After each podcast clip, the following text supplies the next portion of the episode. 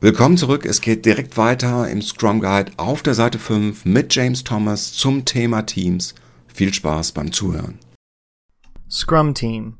The fundamental unit of Scrum is a small team of people, a Scrum team. The Scrum team consists of one Scrum Master, one product owner, and developers. Within a Scrum team, there are no sub-teams or hierarchies. It is a cohesive unit of professionals focused on one objective at a time, the product goal. Scrum teams are cross-functional, meaning the members have all the skills necessary to create value each sprint. They are also self-managing, meaning they internally decide who does what, when, and how.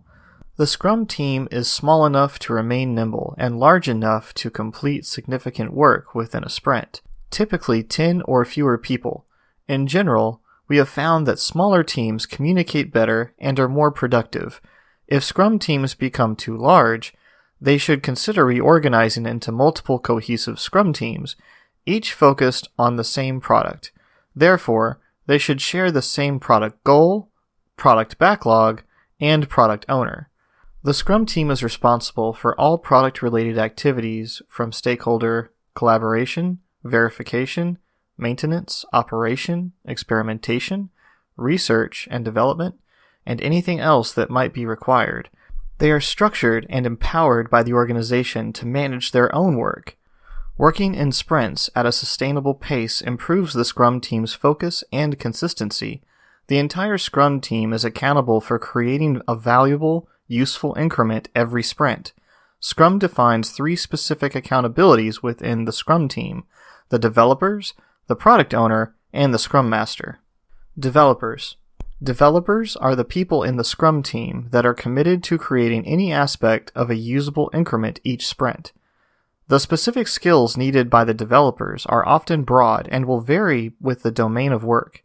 However, the developers are always accountable for creating a plan for the sprint, the sprint backlog, instilling quality by adhering to a definition of done, adapting their plan each day toward the sprint goal, and holding each other accountable as professionals. Product Owner The product owner is accountable for maximizing the value of the product resulting from the work of the Scrum team. How this is done may vary wildly across organizations, Scrum teams, and individuals. The product owner is also accountable for effective product backlog management, which includes developing and explicitly communicating the product goal, creating and clearly communicating product backlog items, ordering product backlog items, and ensuring that the product backlog is transparent, visible, and understood. The product owner may do the above work or may delegate the responsibility to others. Regardless, the product owner remains accountable. For the product owners to succeed, the entire organization must respect their decisions, these decisions are visible in the content and ordering of the product backlog, and through the inspectable increment at the sprint review. The product owner is one person, not a committee. The product owner may represent the needs of many stakeholders in the product backlog. Those wanting to change the product backlog can do so by trying to convince the product owner.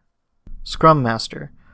The Scrum Master is accountable for establishing Scrum as defined in the Scrum Guide. They do this by helping everyone understand Scrum theory and practice, both within the Scrum team and the organization. The Scrum Master is accountable for the Scrum team's effectiveness. They do this by enabling the Scrum team to improve its practices within the Scrum framework. Scrum Masters are true leaders who serve the Scrum team and the larger organization. Scrum Masters serve the Scrum team in several ways, including coaching the team members in self-management and cross-functionality, helping the Scrum team focus on creating high-value increments that meet the definition of done, causing the removal of impediments to the Scrum team's progress, and ensuring that all Scrum events take place and are positive, productive, and kept within the time box. The Scrum Master serves the product owner in several ways, including helping find techniques for effective product goal definition and product backlog management, helping the Scrum team understand the need for clear and concise product backlog items, helping establish empirical product planning for a complex environment, and facilitating stakeholder collaboration as requested or needed. The Scrum Master serves the organization in several ways, including leading, training, and coaching the organization in its Scrum adoption, planning and advising the Scrum implementations within the organization, helping employees and stakeholders understand and enact an empirical approach for complex work, and removing barriers between stakeholders and Scrum teams.